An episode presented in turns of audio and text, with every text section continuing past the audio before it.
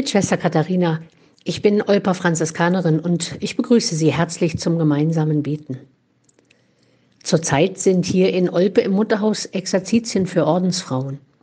Der Exerzitienmeister hat als Thema schon im Sommer des vergangenen Jahres angegeben, woher kommt die Kirche? Was ist die Kirche?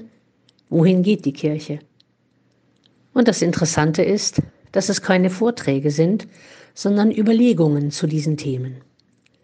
Bei der derzeitigen Brisanz, das alles rund um das Thema Kirche hat, ist es auch für mich sehr erhellend, nochmal Grundlagen und ganz sachliche Katechese zu diesen Themen zu hören und angeregt zu werden. Darum geht es ja in Exerzitien. Angeregt werden, über Themen des Lebens und Glaubens neu und vertieft nachzudenken und meine eigene Position zu vielen Fragen zu finden – alte Standorte neu zu orten und manchmal auch neue Erkenntnisse zu gewinnen.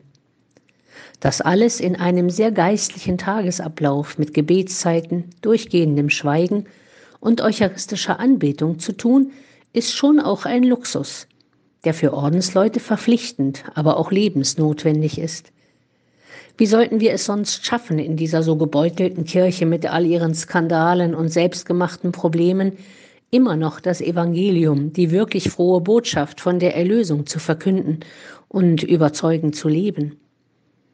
Sich zu vergewissern, dass Jesus Christus die Kirche gegründet hat und sie durch den Heiligen Geist immer wieder vorangetrieben wird, hilft sehr, wenn wir schon mal die Orientierung verlieren und uns an internen Hausordnungen eher reiben als an den Zumutungen des Evangeliums.